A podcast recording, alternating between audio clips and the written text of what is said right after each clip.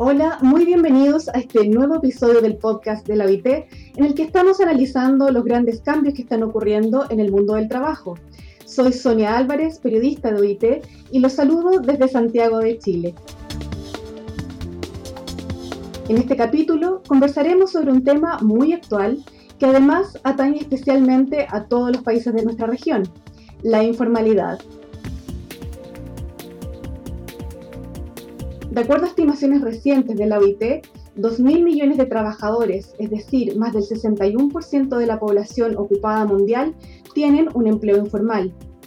Además, 8 de cada 10 empresas del mundo son informales y a menudo estas son micro y pequeñas empresas, siendo este fenómeno un obstáculo importante al desarrollo social, pues a menudo la informalidad es sinónimo de bajos ingresos, inestabilidad, desprotección y violación de derechos. Pero, ¿qué entendemos por informalidad? ¿Cuáles son sus principales consecuencias? Y sobre todo, ¿cuáles son los beneficios de quienes transitan hacia la formalización? Bueno, para resolver estas y otras interrogantes, hoy conversaremos con Gerhard Reinecke. Él es especialista en políticas de empleo de la Oficina de la OIT para el Cono Sur de América Latina. Hola, buenos días. Muchas gracias también por la invitación de participar en el podcast y Rosana Migliore, emprendedora, dueña de la empresa Granola Rosita en Paraguay.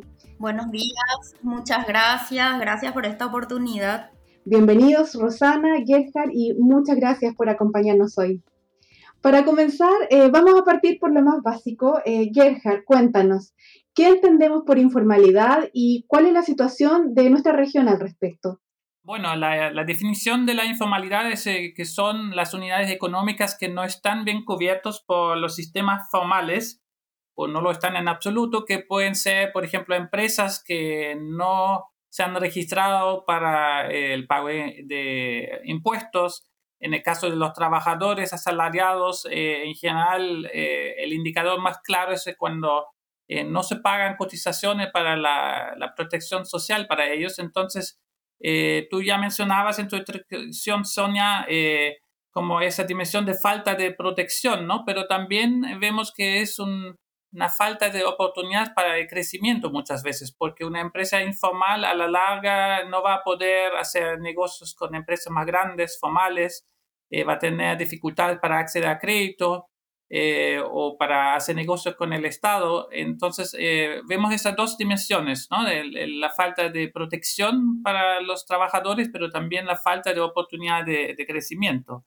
Y bueno, como decías, esto es una, una, realidad mundial. En América Latina en particular eh, son alrededor del 55% de todos los trabajadores y trabajadores que trabajan en, de manera informal y en Paraguay este porcentaje es aún un poco más alto porque es un país que ha tenido un desarrollo institucional un poco más reciente con un Ministerio de Trabajo recién creado en 2014 y que también tiene un mercado laboral un poco más eh, rural aún que otros países donde también en los espacios rurales hay más informalidad que en los espacios urbanos.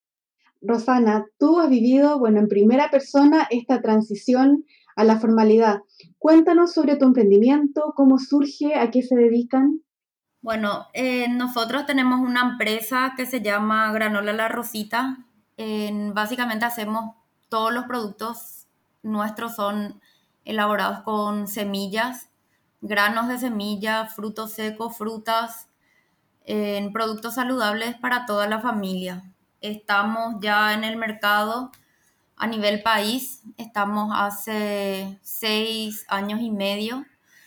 Que empecé es un poco antes, pero formalmente estamos hace seis años. Seis años. Me, en realidad me baso más eh, por, por, la edad de mi hijo. Fue cuando eh, como madre decidí salir adelante, ¿verdad? Sin tener un jefe. Entonces, sí, mi hijo ya tiene ocho, hace siete años que ya somos una empresa formal. Muy bien, ¿y cómo vivieron ustedes este proceso de formalización? ¿Cuáles fueron tal vez los principales pasos que tuvieron que seguir para llegar a la formalización de su empresa? Bueno, como es alimento, tuvimos que empezar a sacar los registros sanitarios, registros lo que es del establecimiento, que es con el Instituto Nacional de Nutrición y Alimentos acá en Paraguay, y también con la Municipalidad de Asunción, ¿verdad? Como nosotros estamos acá en, en Asunción, entonces también con ellos. En, es, en, realidad los pasos no son difíciles, sino que son muy burocráticos acá en, el, en nuestro país. Entonces eso hace que sea en, difícil la formalización, ¿verdad? Por ejemplo, te doy nomás un ejemplo. Yo estaba, me acuerdo que estaba embarazada de, me acababa de enterar que estaba embarazada y me fui a hacer los papeles de estos productos míos, ¿verdad? Que me fui de, de uno, dos meses más o menos y salí y al día siguiente me fui a parir, literalmente.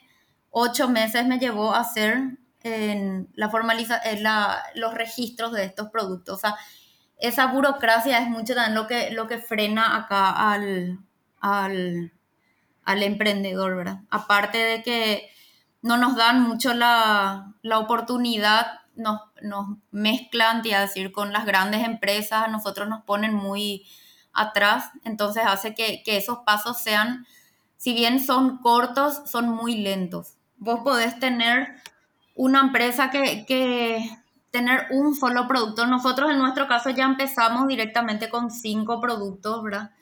Que si bien era era más o menos lo mismo, porque eran, nosotros empezamos con las granolas, era un mismo producto de diferentes sabores. Entonces, era, cada sabor de granola tenía un problema. El problema era o de que las personas en Inan no podían entender de cómo esas granolas podían tener tanta cantidad de semillas, siendo que en nuestros documentos solamente la granola tenía cuatro semillas, no usaban frutas, entonces eso también ya iba frenando.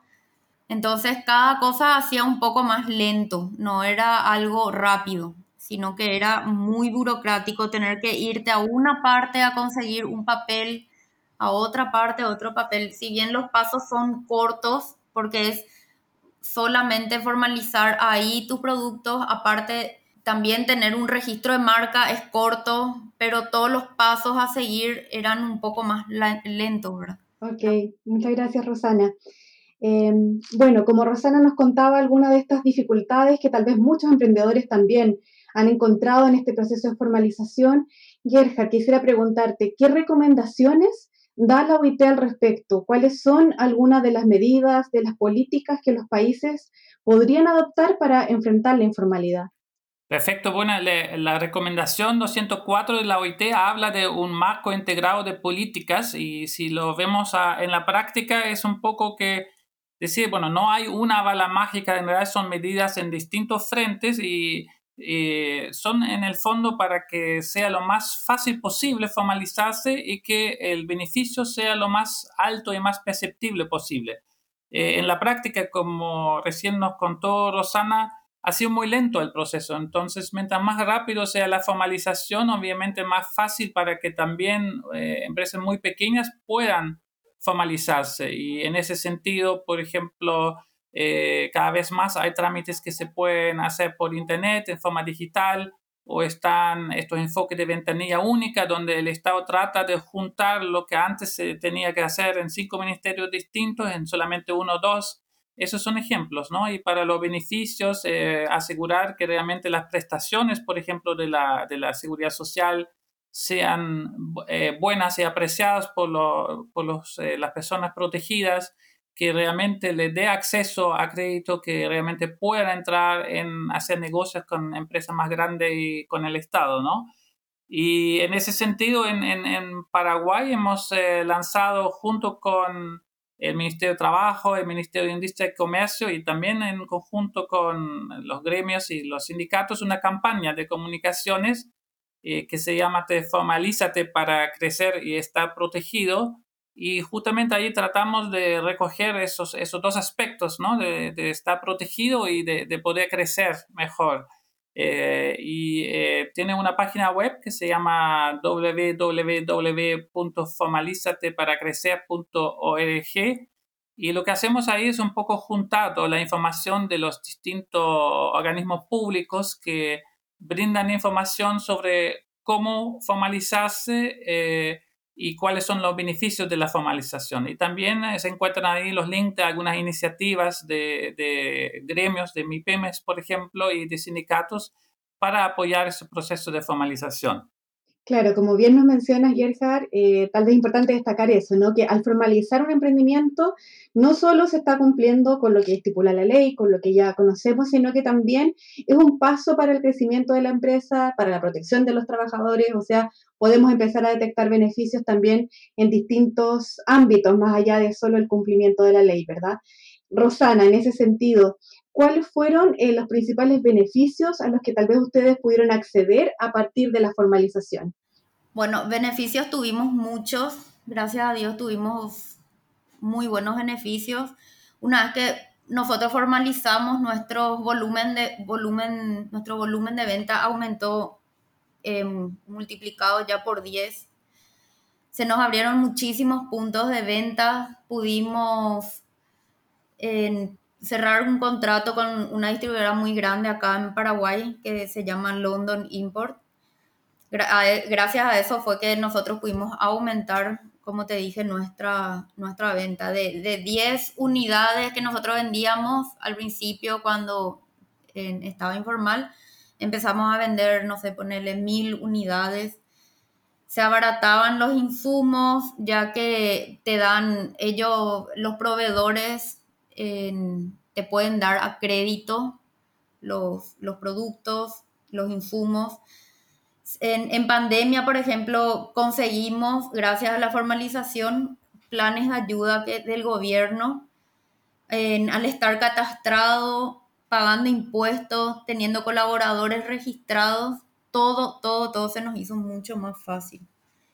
y conseguir créditos en los bancos, ¿verdad? te dan créditos rapidísimos, ya le presentamos todos nuestros papeles y la verdad que los créditos salen, salen muy rápido y realmente nos ayudó muchísimo eso en la pandemia, poder sacar un, un crédito. Muy bien, muchas gracias, Rosana. Como vemos, no solo hay un esfuerzo del gobierno, un esfuerzo también de los emprendedores que siguen estos pasos y que pueden acceder a la, a la formalización, directamente. Gerhard, entonces, ¿cuál sería el llamado tal vez directamente a los gobiernos, a las empresas, a los trabajadores también para avanzar en el proceso de formalización? mi, mensaje sería, bueno, eh, vimos en esta pandemia lo complicado que es eh, tener alta incidencia, alta tasa de informalidad. Y de hecho yo no conozco ningún país en el mundo que haya llegado a un desarrollo económico y social pleno eh, sin tener una alta tasa de empresas y empleos formales. Entonces, eh, creo que realmente tenemos que ver que la formalización es parte del desarrollo y yo creo que Paraguay se puede formalizar y desarrollar mucho más y entonces eh, deseo suerte a todas las, las, empresas, a Rosana que nos ha contado su experiencia y creo que muchos otros más pueden tomar los mismos pasos. Ya llegando al, final de nuestra conversación, Rosana, ¿cuál sería el mensaje por tu parte a otros emprendedores que tal vez están comenzando este proceso de formalización por el que ustedes ya, ya pasaron? Primeramente es decirles que no se desanimen, que, que sigan, que sean firmes con sus sueños, que puedan, que, es saber que, que, que es un tiempo lo que se van a tomar, van a van a desanimarse, pero es ahí donde ellos más tienen que, tratar de salir adelante con la formalización, que después es tan satisfactorio, tan satisfactorio, perdón, ver tus productos en, las casas. Mi sueño era primeramente ver todos mis, productos en, en los supermercados. Si uno no formaliza sus productos, no formaliza su empresa, esos productos no van a llegar a, los supermercados, no van a llegar a las casas o, van a, o van a tener sí o sí problemas. Porque acá, obviamente, como en todo el mundo, los productos que no estén, que no estén formalizados, que sean informales, sí o sí en algún momento en, te, ponele TK y NAN en los supermercados y retiran todos esos productos. Sin embargo, si están formalizados, esos productos no van a tener ningún problema, van a estar siempre en los supermercados y, y ver, ver esos, esos productos ahí es una, no sé, la mejor eh, sensación, poder verle también, poder dar trabajo a gente y formalizarle a toda esa gente es, realmente es muy satisfactorio. Nosotros, te doy un ejemplo, tenemos, somos siete personas trabajando, ocho, y están, tenemos la empresa formalizada, ellos tienen eh, todo lo que sea IPS, que acá es toda la parte de salud, de jubilación, eh, realmente una satisfacción enorme para mí y para ella. Ellas se sienten súper protegidas, se sienten amparadas, amparados porque también hay varones, perdón. Mismo su familia se, sienten protegidas. Entonces, es no bajar los brazos con la formalización, solo eso. Muchas gracias, Rosana. Eh, un mensaje muy potente, muy importante el que nos das.